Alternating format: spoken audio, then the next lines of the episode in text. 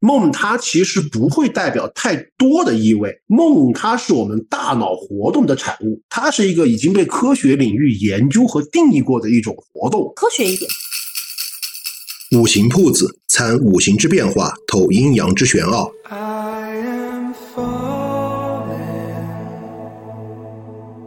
嗯，梦太多，记得又很深刻，天天又多梦，这种情况下多半是肾虚了。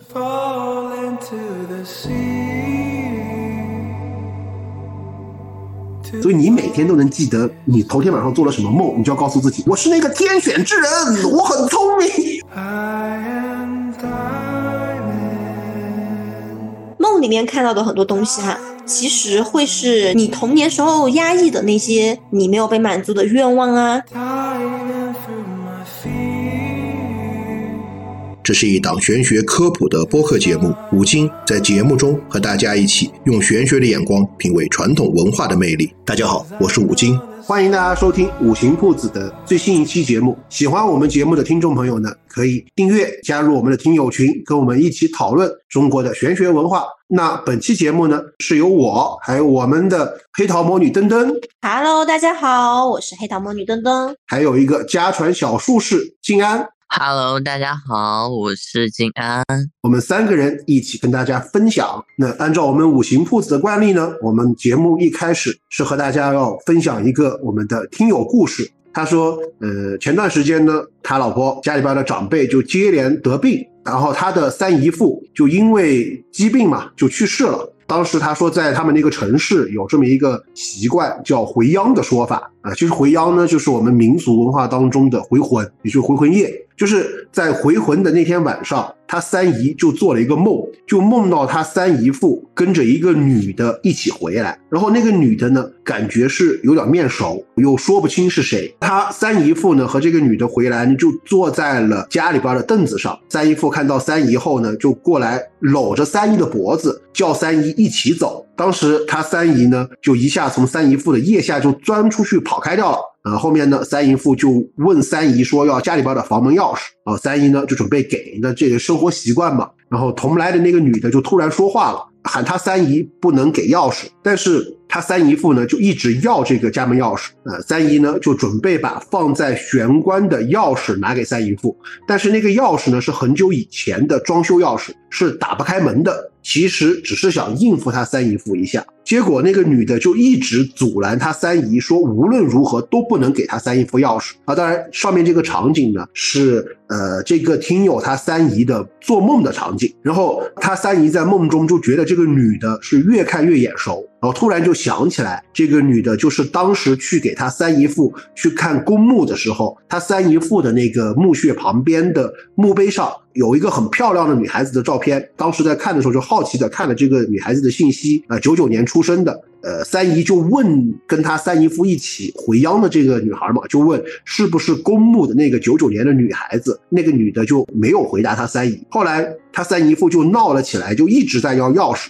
就是后面这三姨夫以前的一个朋友，姓何的也出现在梦里边。这个姓何的他三姨夫的朋友说，之前就已经去世了的。然后那个跟他三姨父同来的女的，就叫他三姨把三姨父赶出去。然后三姨呢，就叫这个他三姨父这个朋友姓何的这个朋友呢，就把三姨父抱到一起拖出去，然后梦就醒了。这个梦里边的关系好复杂。好多人呀！我在念这个故事后就觉得，哇，我都快理不清楚了，有点大脑缺氧的意思是吧？然后呢，就第二天他三姨呢就去小区里边经常去的那个美容院去洗脸，然后因为之前忙丧事嘛。就熬了好几个通宵，就皮肤状态就很差了。然后去了美容院以后呢，那个美容院的老板娘就跟他三姨说，之前梦到他三姨父了，说梦到他三姨父就穿了个西装，空荡荡的飘在小区里边来回的飘。然后老板娘呢，她心想。这个他三姨父不是到前几天就死了嘛？怎么又会出现在小区里边？然后他就没敢上前去叫他三姨父，啊，就躲在树后面看三姨父要走到哪里去。结果三姨父突然就飘到了老板娘面前，那就把老板娘吓惨了。猫猫对，好吓人呀这个场景。然后老板娘呢就相当于做了噩梦嘛，就吓醒了。然后老板娘被吓醒以后呢，起来去上了个厕所啊，回去继续睡觉。结果那个梦又继续做。这个听友给我的呃。这段文字里边有很多是方言，你知道吗？是的，我还要翻译。老板娘呢，她又接着做这个梦了嘛？然后老板娘她的美容院就在小区里边，用一楼的房子改的，就她自己也住在这个美容院里边。然后她继续做梦，啊，三姨父呢就到她美容院里边来了，然后老板娘就特别害怕，就去把被子把自己蒙起来。结果三姨父就过来脱她的被子，就死活非要脱到披在自己的身上，还说自己特别冷，然后。一直在抢被子，然后就走了。然后老板娘就把这个梦给他三姨，他写的是摆了，说了说了。对，然后三姨跟她就是跟这位听友的丈母娘说起这个的时候，就觉得很奇怪，因为美容院的老板娘梦里边的三姨父是穿着西装的。当时他三姨父走的时候，里边穿的是睡衣，外边套了个西装。因为当时他三姨父是生病生了很久嘛，然后去世的可能也很突然，就西装是以前的，所以穿起来就感觉整个人空荡。荡的，走老板娘的心理面积，心理阴影面积，心理阴影面积，对哦，关键是他三姨父穿西装走的，别人不知道。呃，就连家里的许多亲戚都没看到过具体的样子，因为我们知道人去世以后，把寿衣一换，就要拿裹尸袋把它一裹，对吧？我们不管是到了整理仪容，还是呃在那个遗体告别的时候，实际上我们就大概就他脖子以下是盖着红色的被子，呃，只能看到脖子以上的那个脸部的样子。所以说，他们说当时关仪容的时候，也只看到头，下身是盖起来的。他是说，老板娘还能在梦里梦到他三姨夫是穿西装的。后来。他们就请了道士做了法事，然后道士就给三姨说了，就说这几天要是还做梦，梦醒以后还非常清晰的记得梦的内容的话，就去找他解梦。他三姨就把呃美容院老板娘所做的梦跟这个道士也说了。道士解释是什么？是当时呃我不知道是不是他们那个地方有这个习俗，就是人去世了以后要把两个人盖过的被子要剪下一半烧了。就当时他三姨父走的时候，他三姨只是把这个被子剪下来，还没有拿去烧，呃，所以后面他三姨就把这个被子剪下的这一半拿去烧了，也给他三姨父烧了纸扎的房子，就没有再梦到他三姨夫了，是这么一个故事。其实这个故事里边有几个点，呃，是我们会碰到的。就第一个是回殃或者叫回魂，就我们都说嘛，呃，头七是回魂，就是去世的人他在前七天。是不知道自己去世了，不知道自己已经死了，他还觉得自己是一个活在阳世的人，所以他会在第七天会回到他以前生活的或者熟悉的地方去。所以我们的民俗当中就有一个习惯，就叫。避殃或者说避魂，回魂夜这一天，大家呃就会有的地方是在地上撒上面粉或者白米，说看看亲人回来的样子，然后早早睡觉，尽量不要去冲撞了这个事儿。包括有很多人我听过的是说啊，亲人去世了第七天。呃，我们之前节目也讲过这个问题，就是我有发小是遇到过被他父亲上身的，还有说听到家里边厨房呃叮叮咣啷的全是乱响的声音等等这个问题，嗯，呃是这样子，就是会会不会可能看到？有可能，但是实际上我们看到的概率会非常非常的低。建议撒点草木灰。对，草木灰其实它因为它制阳嘛，对吧？它可以抵御这一个呃阴气。哎，我之前有个同学，他爷爷也是突然就生病就走了。然后他爷爷走掉之后，就很长一段时间，他经常会梦见他爷爷，就是他感觉有点害怕，有点恐怖。然后后面就去也是找神婆，然后就说：“哎，怎么我爷爷他会一直就是在梦里一直跟着我呀？”然后就感觉也是有点阴森森的，我感觉很害怕。神婆走近一看，说：“你们啊，你们在烧纸钱给他的时候，怎么光烧面额大的呀？没有给他烧这种小面额的。人家在下面落户口的时候 就没有手续费，户口落不下去。”因为是找了神婆，然后去帮他走阴，把户口落下去了，然后他就再没有梦过他爷爷。这个是我们会有，就是说亲人去世以后，我们会梦到亲人，就是有两种情况。呃，第一种呢，其实它没有什么太玄的部分去解释，实际上就是我们对于亲人的过于的想念，我们以往的记忆在我们的梦境当中浮现出来。嗯，它并不代表什么玄学上的意味。第二种就是。呃，亲人过于想念你，就底下的亲人，他可能会回来看你，但是他不会对你有什么危险的动作，也不会跟你说话，呃，就是静静的看着你，会在梦梦中。当然，还有一种情况，第三种就是我们可能会在梦中梦到亲人跟我们说什么，嗯，那么这个也是一个，第一个就是个梦，其实第二种情况就是可能亲人在下边缺衣少穿了，嗯，或者说是有什么未了的遗愿。他通过这种方式来告诉你。儿啊，咱家银行卡在柜子下，绵绵的。对，哎，这个我真听过有这样的故事，就是说，呃，交代一个什么存折藏在哪儿啊，什么户口本啊，什么房产证啊，什么各种各样的东西啊。对对。儿啊，咱家银行卡在柜子底下，密码是一三。但是这个里边有一个东西，就是我们可能通过这个是解释不了，有可能它就是个梦，就是说正常，你看他三姨父的呃墓穴的旁边的那个女孩，九九年那个女孩，正常情况下，如果她去世的时间比较长的话。呃，他的人魂已经到地府去了，是出不来的。你想，到处都是阴差，你如果随便出来，不到鬼节放假的时候，你呃到阳间来，那真是随时给你拘回去。有可能人家考上公了，哪有考上公？这是出差。哦，对，也有可能，对吧？他本来就是对啊，他考上编了，上岸了。宇宙的尽头是编制吗？你知道。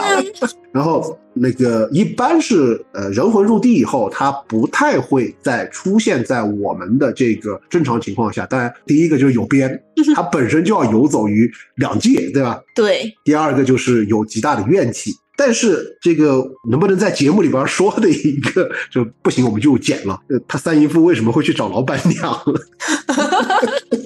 因为按照回魂的说法，人去世以后回魂，他会去他很熟悉的地方，找他很熟悉的。而且他抢被子，他不跟老婆抢，跟人家老板娘去。那人在刚死的时候，就是道家的说法是，人刚死那七天甚至四十九天呢，他就属于一个混混沌沌的一个状态，所以他就会跟着他，就有点类似于咱们人活着的时候《肌肉记忆》一样，他会顺着他那个执念啊，或者他的一个。意念，然后走到，而不是他自主的一个意念去所趋，他去哪里？因为他这个时候他还是一个懵懵懂懂、混混沌沌的一个状态，甚至他的魂体还不算完整，这是道家的一个主流说法。所以他他去哪里都不是他能决定的，而是他的执念所决定的。但对于人来说呢，亲情和牵绊这是人世间最大的牵绊，所以呢，一般情况下都会回到自己生前所居住的地方。对正常情况下，就是说刚刚金安说的人死了七天。天或者说七七四十九天之内，他是不知道自己死亡的，但是他是由于生前的记忆，会经常去找他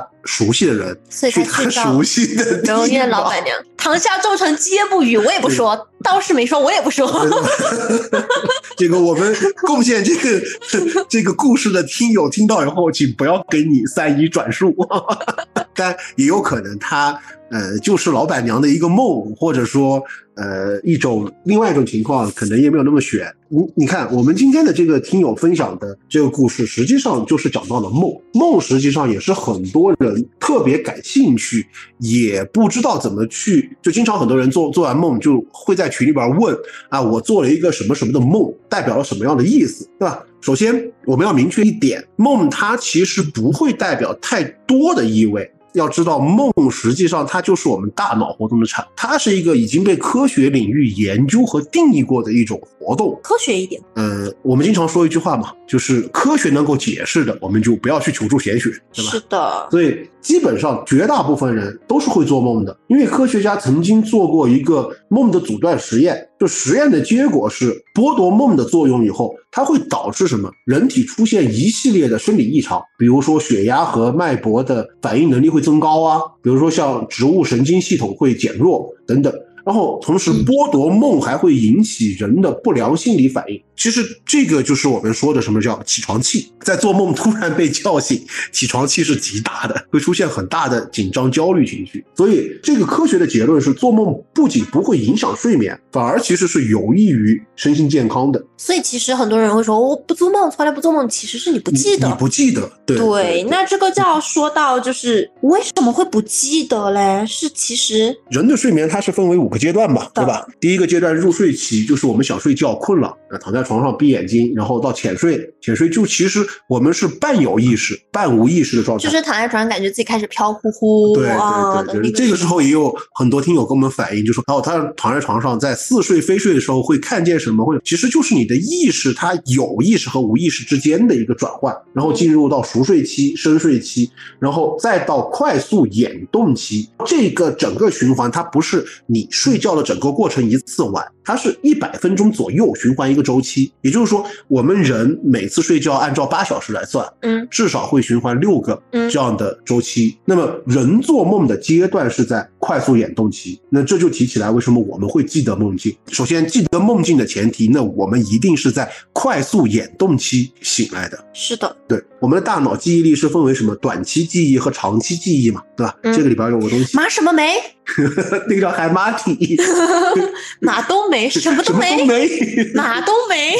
对，有一我们大脑里边有一个物质叫海马体，就是我们的短期记忆和长期记忆就像两个仓库一样，先储存在短短期记忆，由海马体搬运到长期记忆的这个仓库。海马体是这样，它据说海马体这个部分它长得像海马，对，但是真的就是看解剖图的时候，它没有一个人发现它跟海马有什么联系，它就真的就是一小坨。看意象，对，就很像姐梅花，看的是意象。对、嗯我们其实进入睡眠以后，海马体它是在工作，但是实际上我们长期记忆这个仓库嗯门关了。嗯，就是我们做梦，实际上海马体是不能把我们的短期记忆搬到长期记忆的。就为什么我们很多人会觉得我们睡觉没有做梦，是因为嗯第一个，你可能不是在快速眼动期醒醒来的，是在深睡深睡期或者那个浅睡期，或者说在入睡期醒来了。是海马体单向奔赴的爱，其他部分 根本就没有 get 到。然后第二种就是说，因为呃，从科学研究来表示，就是我们从大脑觉醒到完全清醒是需要一个叫觉醒时间，就是说，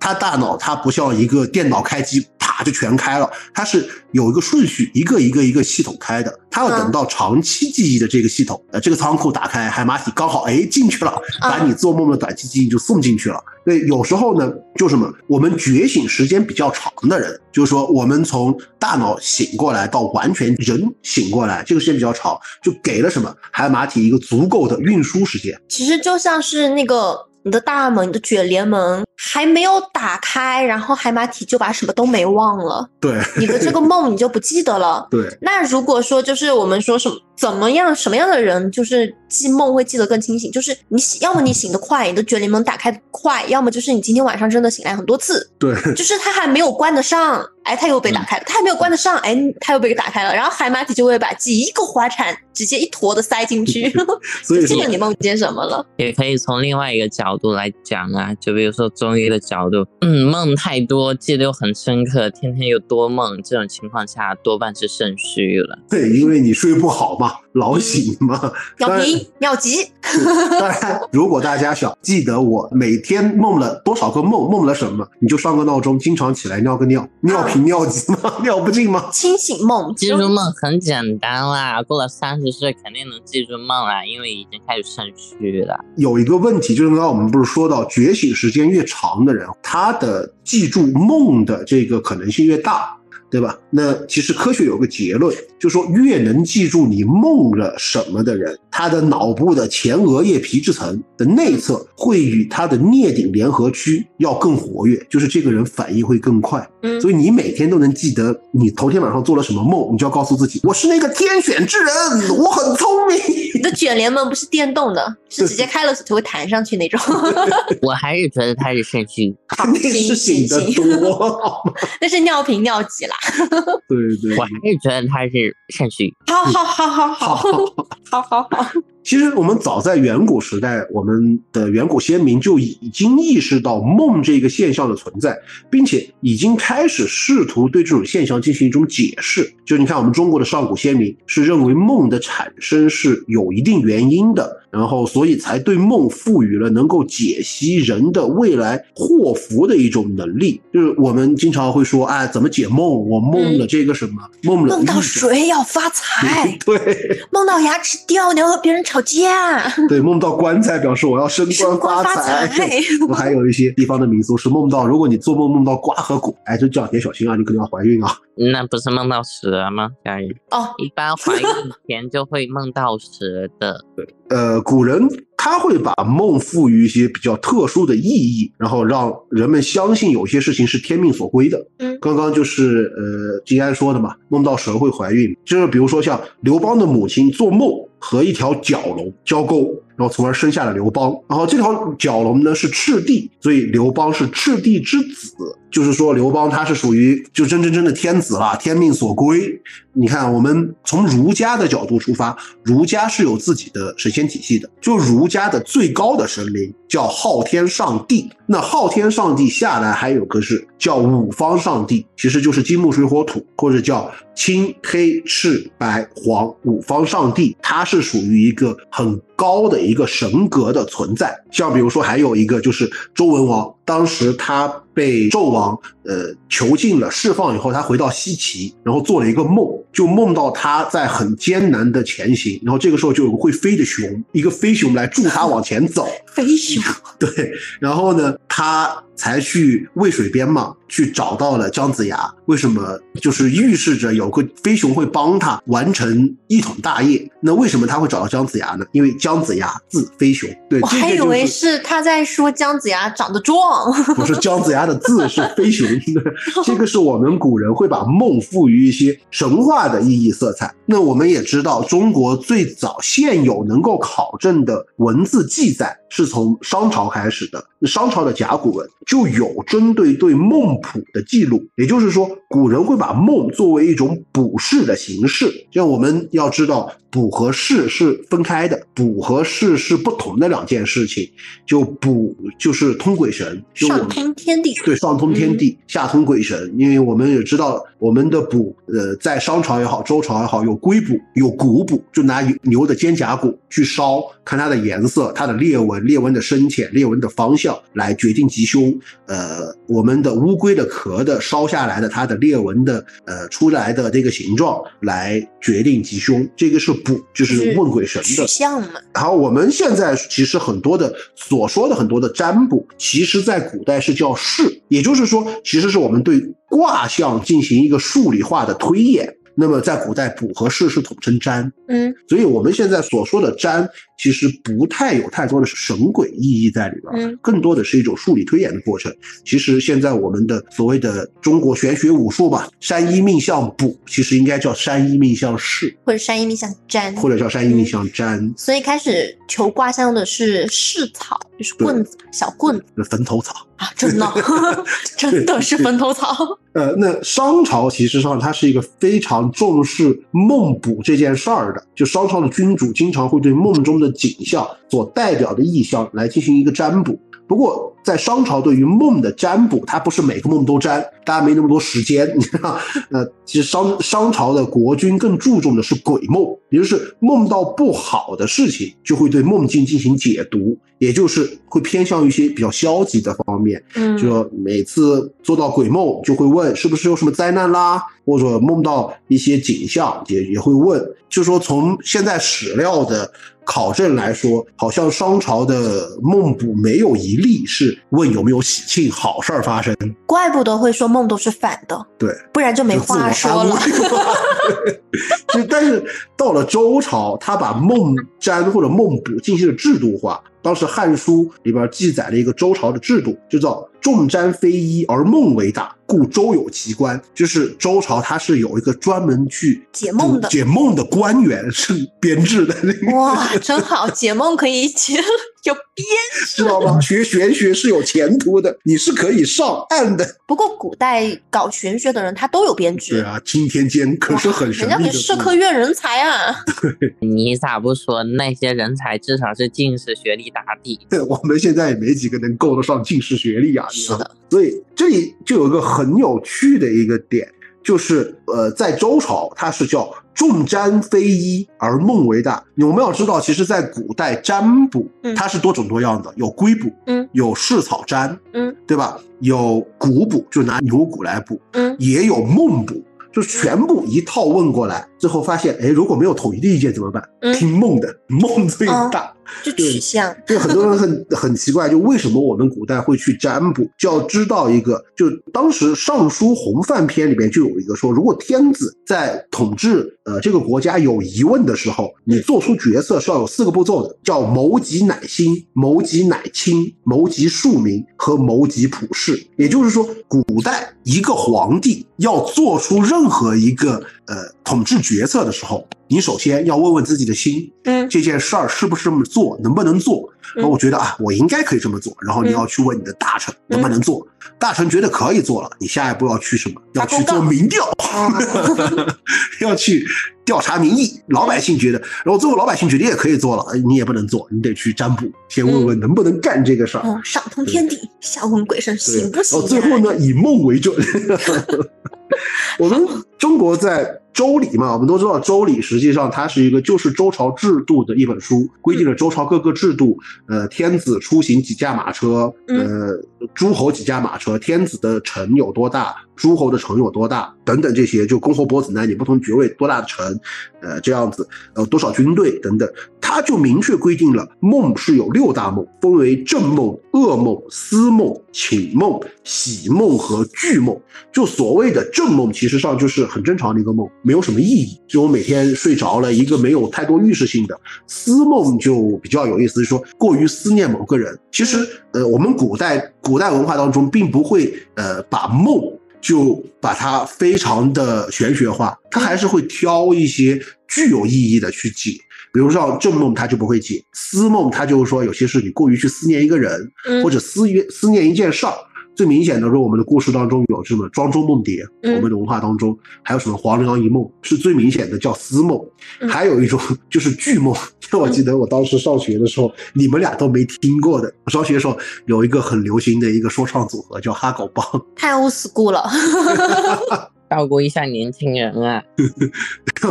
它里边有句歌词，就是我梦到自己在考试，醒来以后发现自己果然在考试。就你梦到让你害怕的事情，这个叫巨梦。巨梦实际上它是具有一定占卜意义的。然后呢，还有就是什么，就是寝梦。寝梦实际上有点像白日梦，其实就是你在浅睡眠阶段有意识、无意识的那种。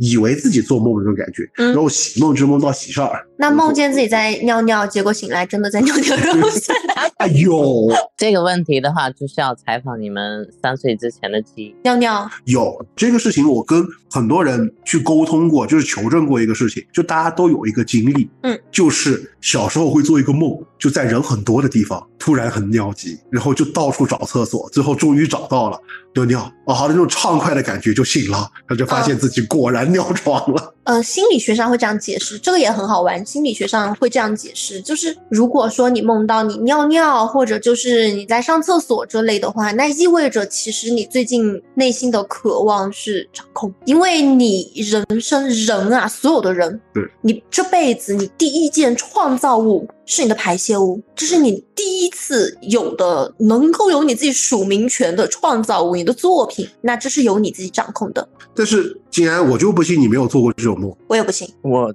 还真没有尿床哎，我不信。对我坚决不信。骗骗哥们儿可以，别把自己给骗了。我真的没有尿床哎，因为我我不信从几点起来尿尿，几点几点拉屎都是有专人负责的，好不好？我只是是我奶奶经常在那个叫我，我所以我是不会尿床的。嗯，是小孩是控制不了这个的，其实。我理解，我会半夜被。拉起来尿尿的，好不好？我理解这个，因为有的呃家庭会这样子，嗯他会定点让孩子去上卫生间，嗯去尿尿，或者管你尿不尿啊管你尿不尿去。嗯，有的家庭是这样教育的，就是所以为什么竟然是少爷？因为他真的是少爷。呃，我说的是，就是从生理机制上来说，其实小孩是控制不了的。对，其实但这个梦就很玄幻，对，就很多人都是这样子，他梦到自己在尿尿，很畅快的感觉，然后醒来果然尿床了。着了。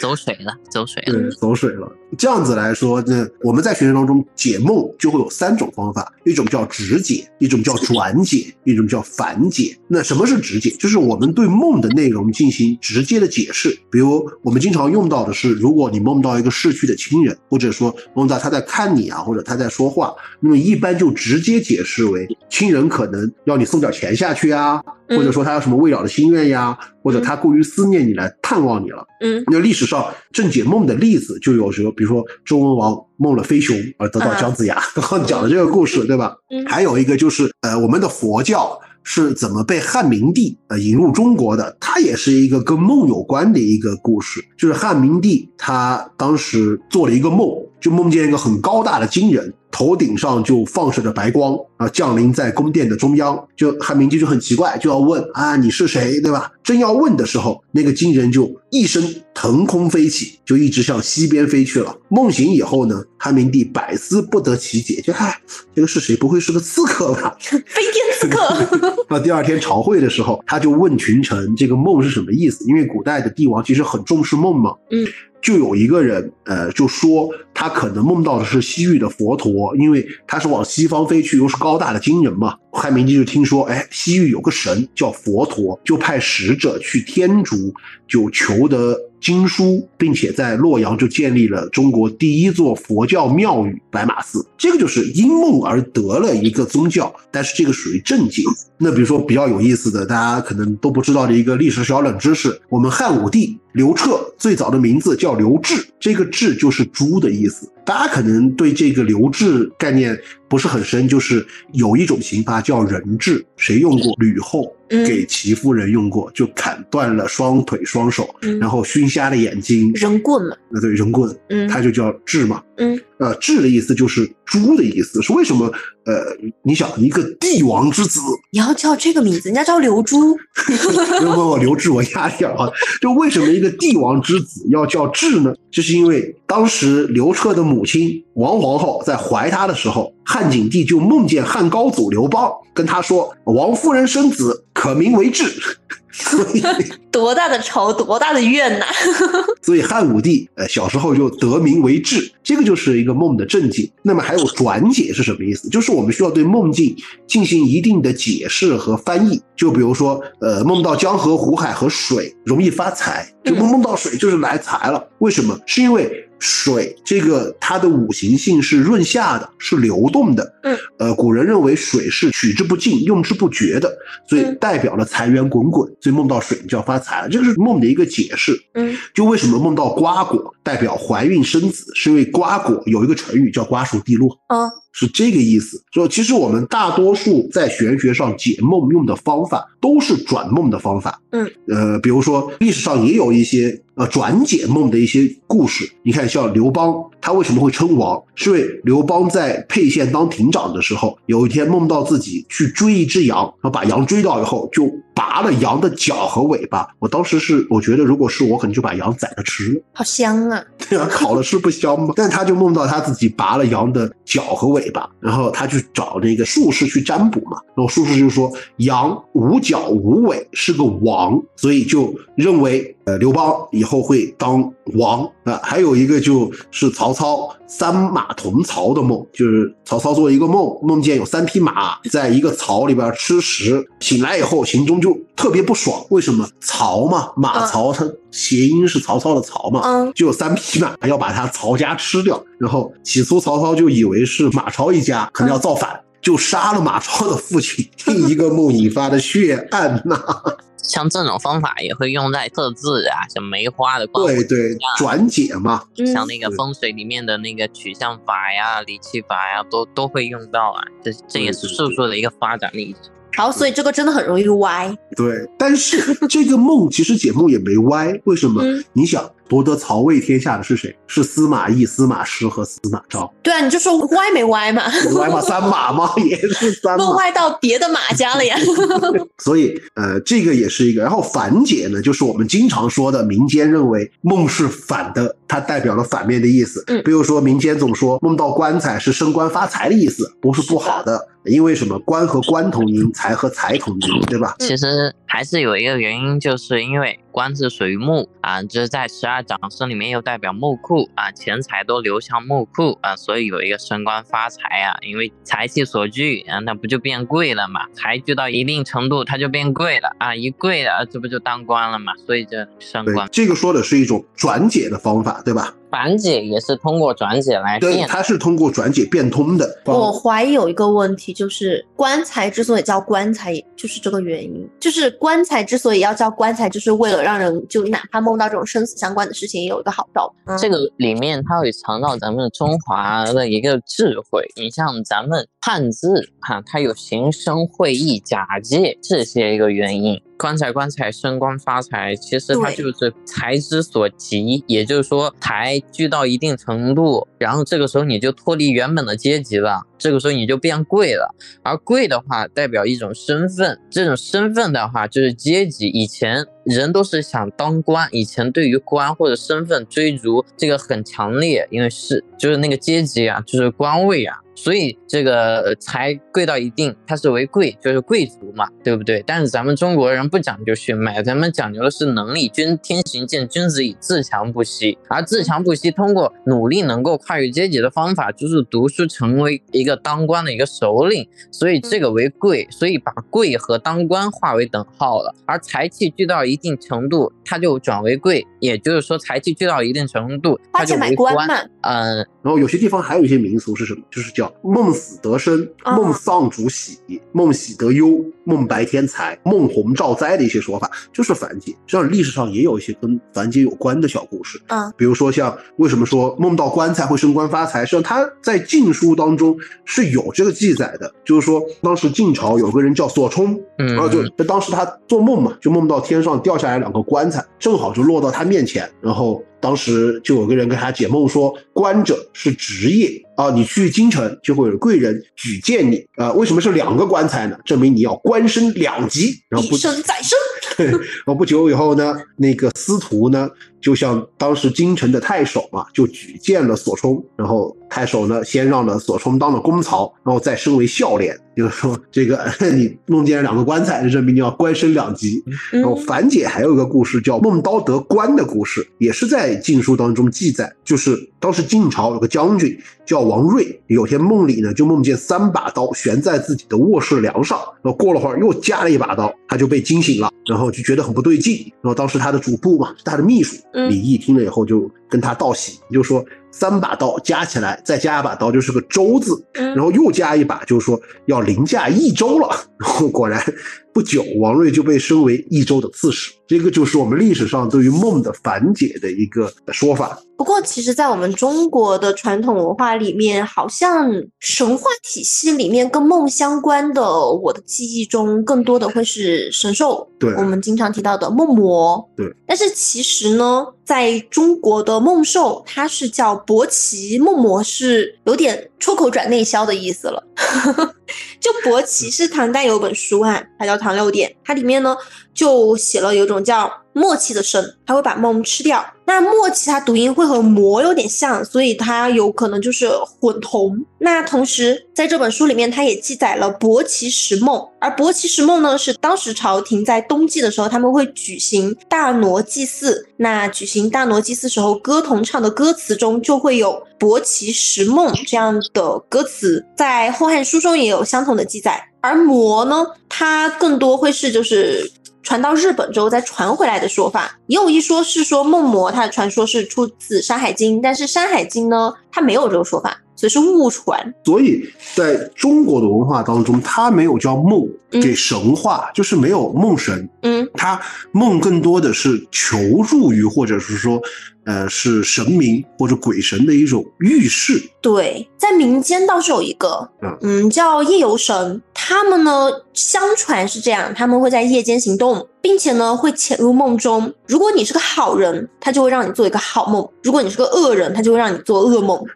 那些连连噩梦的，是不是得反思一下自己做了什么不该做的事情？嗯，就是你在梦里面尖叫，或者你做了一个啊，这个梦真的醒来以后太好了，那这个过程是可以。让夜游神收获他的修行的夜游神呢，他一开始哈，他最早的记载就是出自《山海经》中，说是有神人十六位，彼此胳膊相连，为天地司业，形象上是小脸，然后赤肩。梦是虚无的，这个也是庄周梦蝶的一个一个核心啊，它可以借用在于《道德经》里面的虚无啊，虚和实之间的一个结合啊。其实这个问题，我们有没有发现？把梦作为占卜来用，或者说历史上记载了许多跟梦有关的解释，大多都是出现在比较早的一个历史时期，对吧？我个人觉得，可能这个是因为在上古时期呢，古人对自然的观察手段和解释方法是有限的，那，更多的会将梦的成因偏向于一些神秘学或者说神明、鬼神的一些预示。嗯，但是我觉得随着人们对于自然观察和解释的方法，甚至是说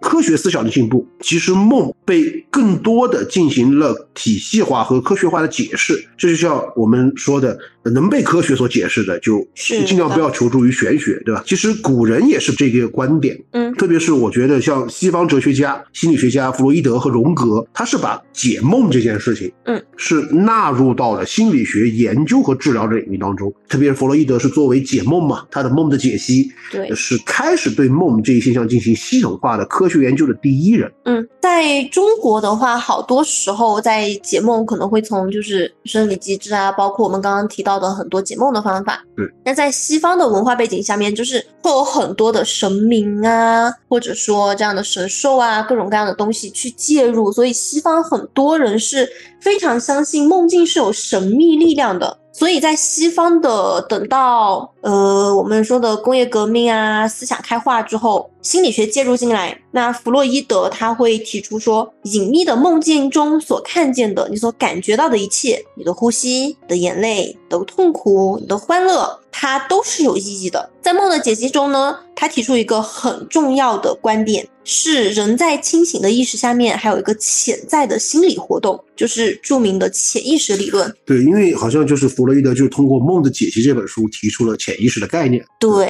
并且对潜意识进行了一个很深入的研究。是，实际上他就是最后把梦进行了一个科学化、体系化的研究的第一人。是的，那么梦里面看到的很多东西哈，其实会是你童年时候压抑的那些你没有被满足的愿望啊，或者其他你没有办法就是在社会的规训下面，在很多你没有办法直接说出来的东西，当你把它压入你的潜意识以后啊，那就会在梦里以梦境的形式体现。弗洛伊德会把梦从功能上分为显梦和隐梦，就是比如说我们说的梦见水啊是什么样，或者说我们刚刚提到的，嗯，你梦见你在上厕所，那这可能它不是表面上是在上厕所，那其实在这个梦的表面的现象下面，就是所谓的显梦的下面，它带上的是你想要掌控你的生活，你感觉你现在的阶段它缺乏了掌控感，那这一部分你隐秘下去的部分叫做隐梦，对，就类似于假面具所掩盖的真实是欲望。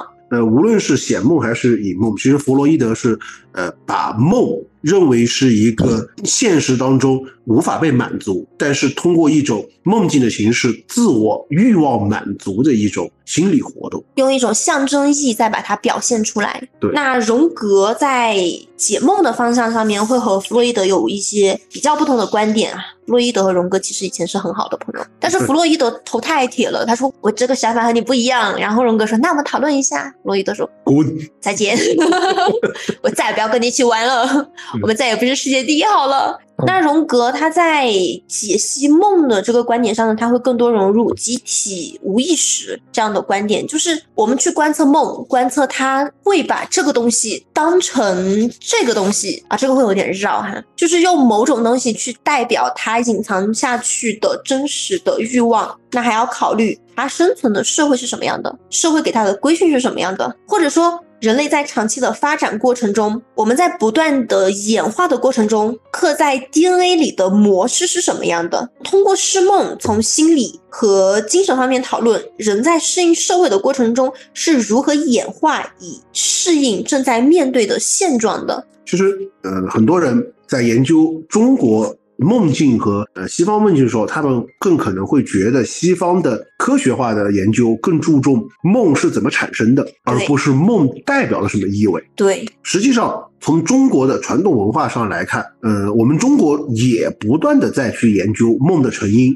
因为呃，从整个的文化发展历史上来看，梦的成因大概是有三个因素。嗯，呃，第一个因素就是说身体健康问题。它是一种预警，就之前我们在做呃连线节目时候聊过嘛，我们的呃子午流数，嗯十二经那地之歌已经说，我们在几点钟起来，可能就是身体是某个地方是有问题的，呃，有健康隐患的。就我们的呃中医也认为梦实际上它也是一种身体健康的预警，因为在《黄帝内经·灵枢》中就有过这个记载，比如说像如果阳气太盛，就容易梦到大火呀、火灾，然后身体会有灼烧感。如果是阴气太盛，就比较梦到一些让自己害怕的事情，梦到水流呀、渡河这些情况。如果阴阳之气都盛，就容易在梦里边和人打架争吵；嗯。如果上焦气盛，就会梦到自己在飞呀、在奔跑；如果下焦气盛，则会梦到自己在下坠、跳楼，有种嗯。坠落感。如果是肝气太盛，则容易梦到自己生气着急，与人吵架；如果肺气太盛，就容易梦到哭泣、恐惧的事情；如果心气太盛，就容易梦到让自己高兴的事情，以及梦中梦。盗梦空间，对《盗梦空间》如果脾气太盛，就容易梦到一些歌舞的画面，甚至出现鬼压床。好热闹呀！就为什么实际上我们的鬼月容易出现鬼压床，这个是在中医上是可以解释的，因为嗯鬼月在土月，嗯，土主脾，脾气盛，对，脾气盛，你就容易被鬼压床。像如果肾气太盛，你会做梦梦到腰背痛这种感觉；如果肺气比较虚，就容易梦到比较杂乱的场景，一些金属铁器。像如果肝气比较虚的话，就会梦到你在一些森林里边啊、树底下这样的情况。如果脾气太虚，就容易梦到什么丘陵河海，然后狂风暴雨，呃，房倒屋塌。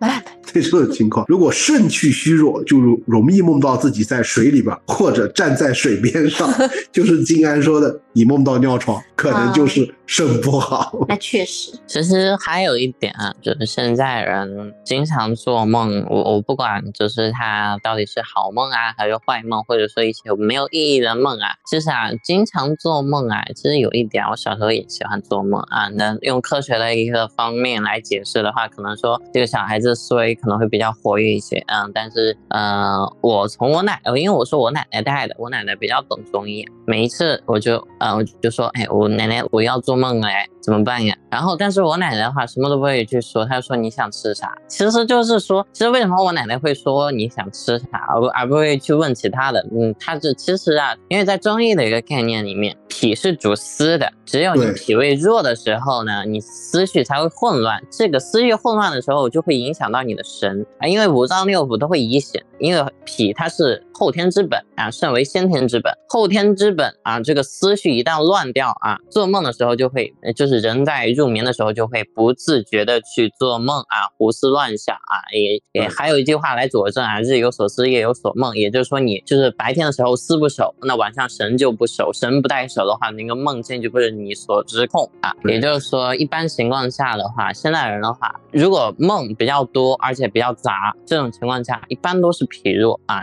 从另外一个方向啊，《道德经》里面有一句话叫做“反者道之动”啊，就是反方面去推的话，也证明现在大环境啊，大家吃的都科技也很活，脾胃肯定是大部分都有点问题。这种情况下也会经常做梦，经常的失眠多梦啊，建议啊先吃点好的。对，还有一个就是我们为什么现在出现鬼压床、梦中梦的情况，也跟刚刚金安说的一个问题，从中医的角度来说，脾主思，你不管是脾实还是脾虚这两种情况，都是你思绪不稳造成的。就是像刚刚金安说啊、你如果呃梦特别乱，你吃点好的可能脾虚，但是如果你遇见鬼压床这种情况，从中医的角度是你脾太实了，就是你吃的太好了，你吃的太乱了，整理一下你的饮食结构。少爷好也不行双关，吃的好啊，也要吃的妙啊。吃的好，它分为两种，一个是普通人认为大鱼大肉吃的好，还有一种是养生吃的健康，一语双关啊。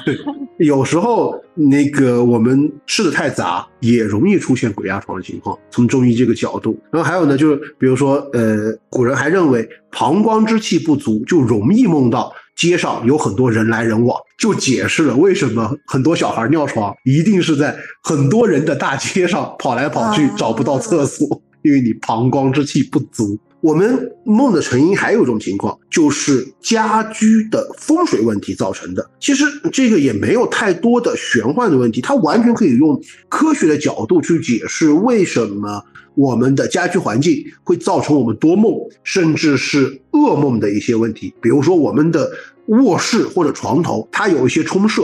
最简单的就是床头在卧室的门和窗的直线上，嗯，你看气是走直线的嘛，对吧？你一个气呃从门进来，从窗出去，或者从窗进来，从门出去，嗯。然后你刚好在这个这条空气的流动线上，嗯，你大脑是一直在受着这个风吹。风吹的。科学上这个是有解释的，嗯。就人做梦的有一种原因是把外来的刺激转化成梦境，防止自己因为外部的环境变化而惊醒，嗯，它是一种自我保护的机制。本身你家门口就人来人往，对，然后比如说房梁压床，房梁压床、房梁压顶，它本身不是一个玄幻的东西。嗯，我们的房间无论是上面还是下面都在走气。嗯，气撞到这个梁，它一定是一个很急转的九十度往下就冲下来了。嗯，你刚好睡在这个梁下面，这不冲你头了吗？房梁本来就是拿来支撑房子，但是你睡在房梁下面，它就是这个问题，气打在房梁上是直接往下走了，对呀、就直接冲到你脸上了。就是你家的结构点，你睡在那里，对，然后本来就有重物压的感觉嘛。对，然后什么开窗睡觉，然后窗外有比较大的，像壁刀煞呀、角煞、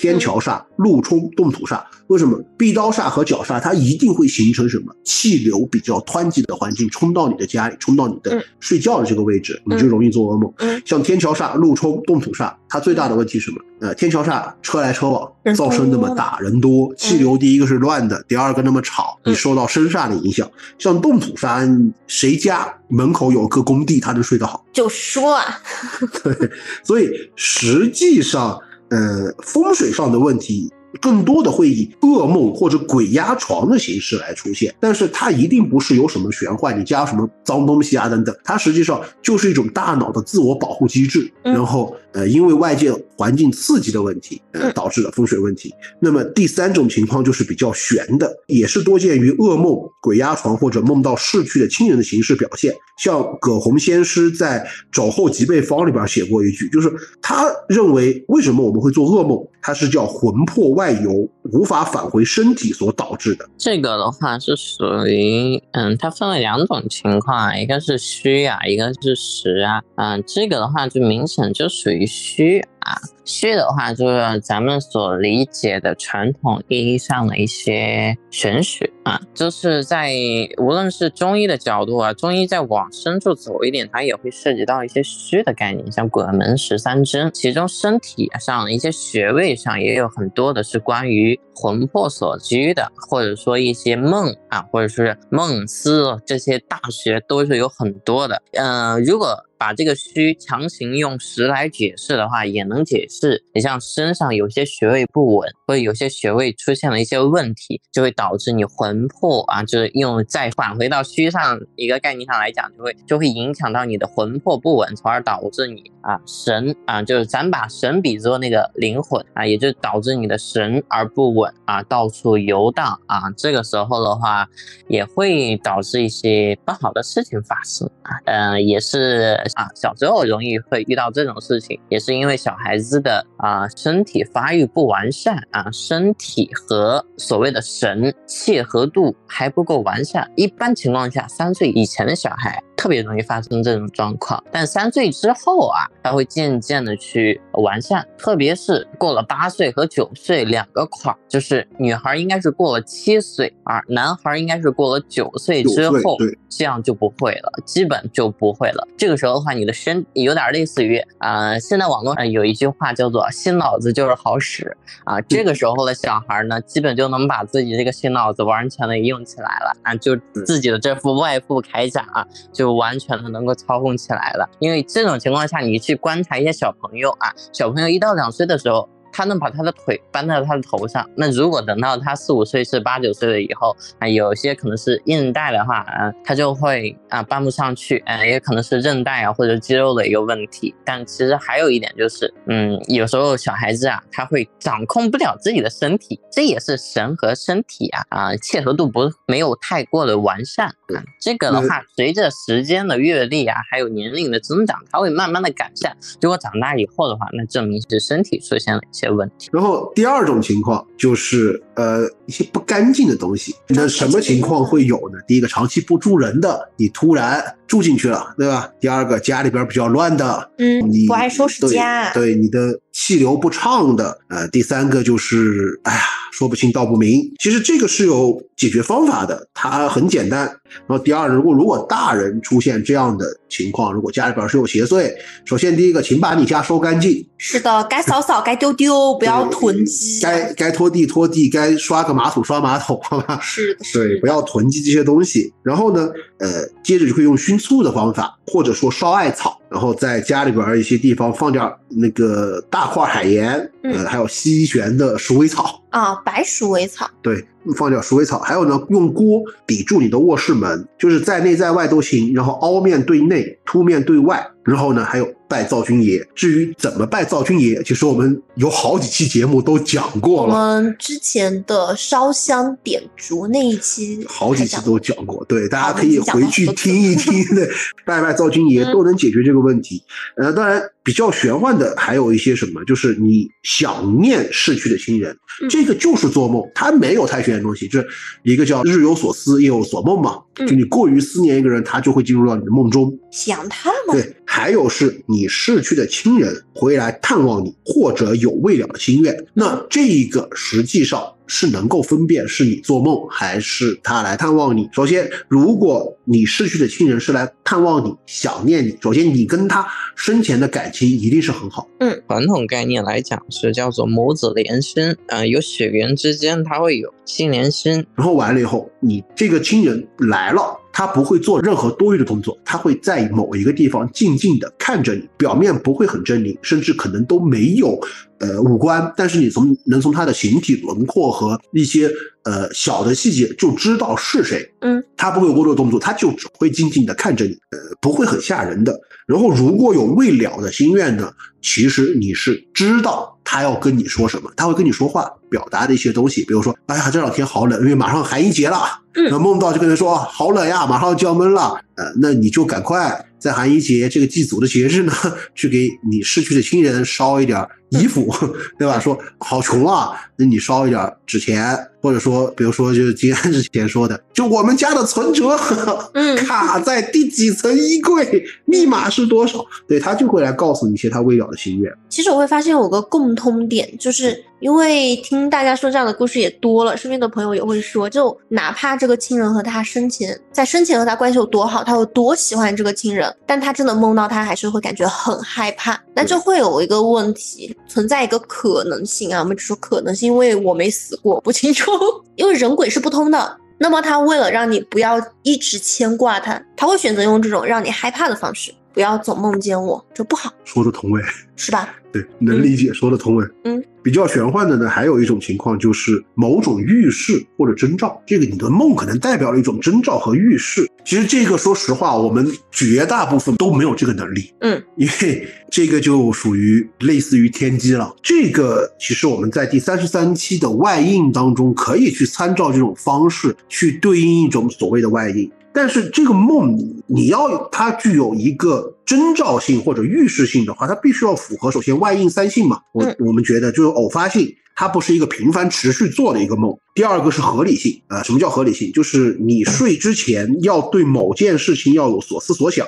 或者有思虑揪心的事情你在想，然后然后做梦梦到相关的事情，呃，这个梦到的事情和你想的事情要合理的解释，而且两个之间是具有相互的联系的。因为人和人之间它都是有一个共同的桥梁，这个可以是血缘，可以是脑电波，也可以是意识。他们是有一个共同共通性，所以就会有一个共源性。就比如说，哎，同一个物种之间，他们会没有那个，呃，他们就有点类似于普通的情况下，咱们都是断网，但特定情况下咱们会联网，就会知识共享啊，或者说啊、获得一些特殊的技能，就会在梦里面学习，或者在梦里面去做一些其他的事情，或者的去获得一些预知。你就比如说，像亲人逝世了，然后你嗯梦里面会有警示。或者说有大的灾难的时候，其实这种情况下的话，咱们中国人讲究一个天人合一，其实是有预示的。为什么会有预示？动物的话，天生都会有对大自然的灾难会有一个感知啊，但是动物不需要去做梦就能感知，但是咱人呢，在做梦的时候，其实是能够对大自然的预知啊进行一个感知的，因为这个源于咱们人的第六感和梦境的一个牵绊啊，所以的话，它这个的话，它还会联系到其他人，就哪怕是两个陌生人之间，只要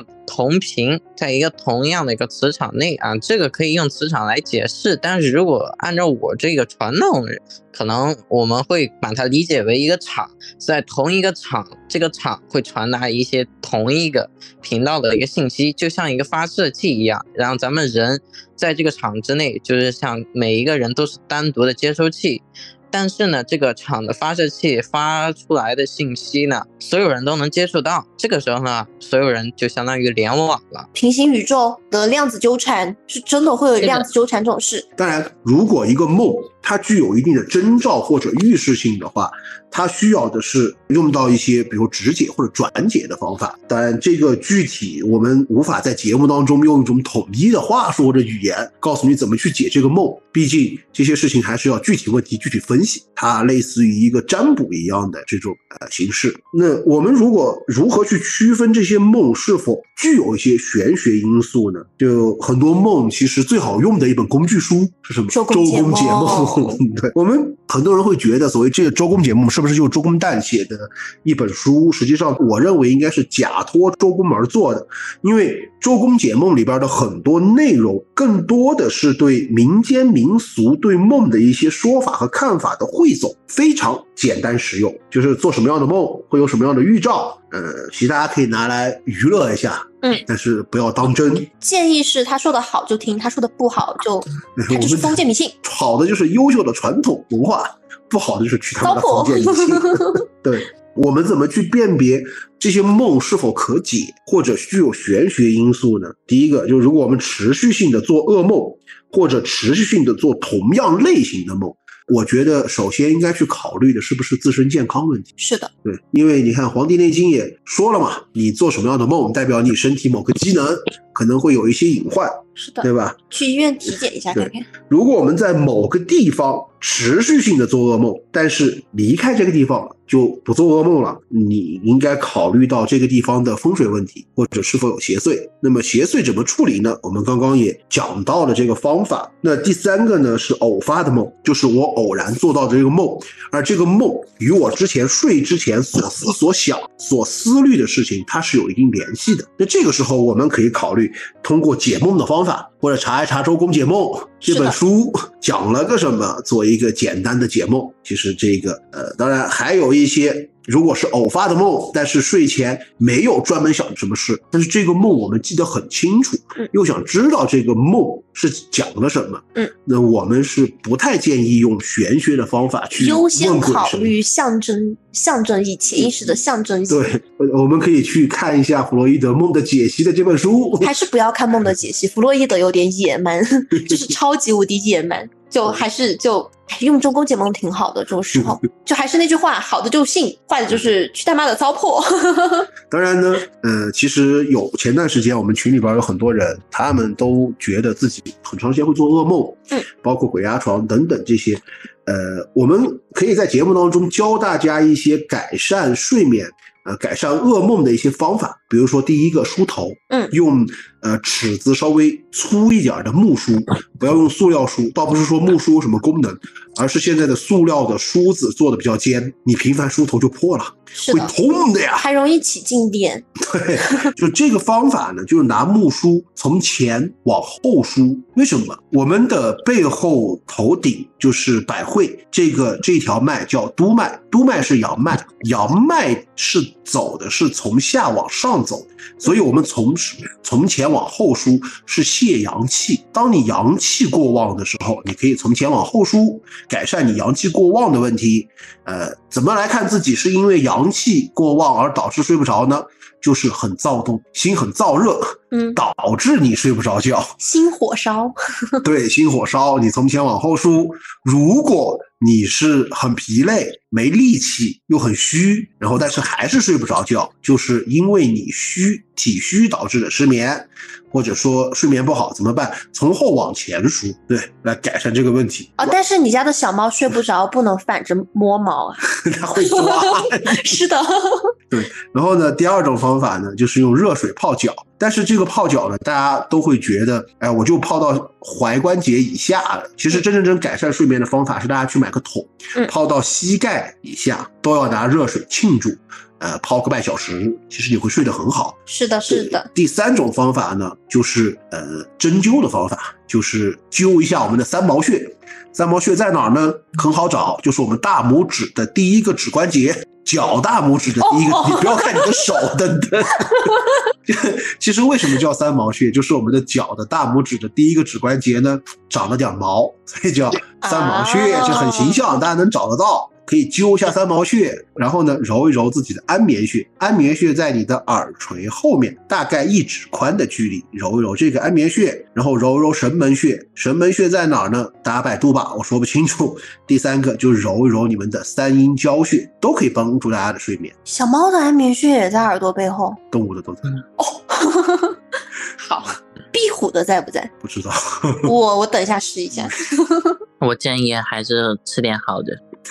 对，但是吃太好会睡不着，吃太饱也会睡不着呀。嗯，我说的是吃好啊，吃点健康的、养生的东西也能帮助你睡眠，五谷杂粮。我觉得我们更多的不要太去在意自己梦到了什么，会预示什么，我们更多的可能要去反思这个梦它代表着什么意思，就是梦的成因。因为实际上，无论是我们呃中国文化也好，还是西方文化也好，他们更多研究重视的是梦为什么会产生这个梦，而不是这个梦代表了什么意思。比如说，我们的《黄帝内经》已经告诉你，你做这样的梦，可能是因为你身体的健康预警不太好，实际上是身体通过某一种方式提示你要赶快注意你的健康，对吧？像弗洛伊德在梦的解析也好，荣格对于梦的研究也好，他们也着重于解释梦的成因是什么。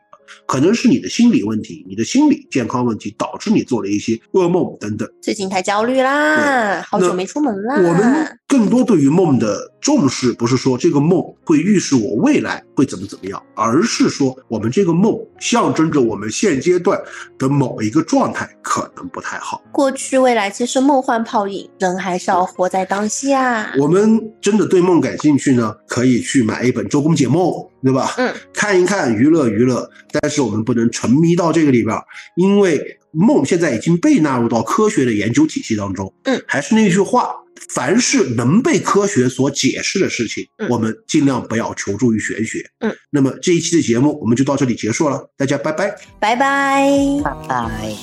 恍然间的梦惊醒，是人是蝶分不清，是谁走进了我的梦境？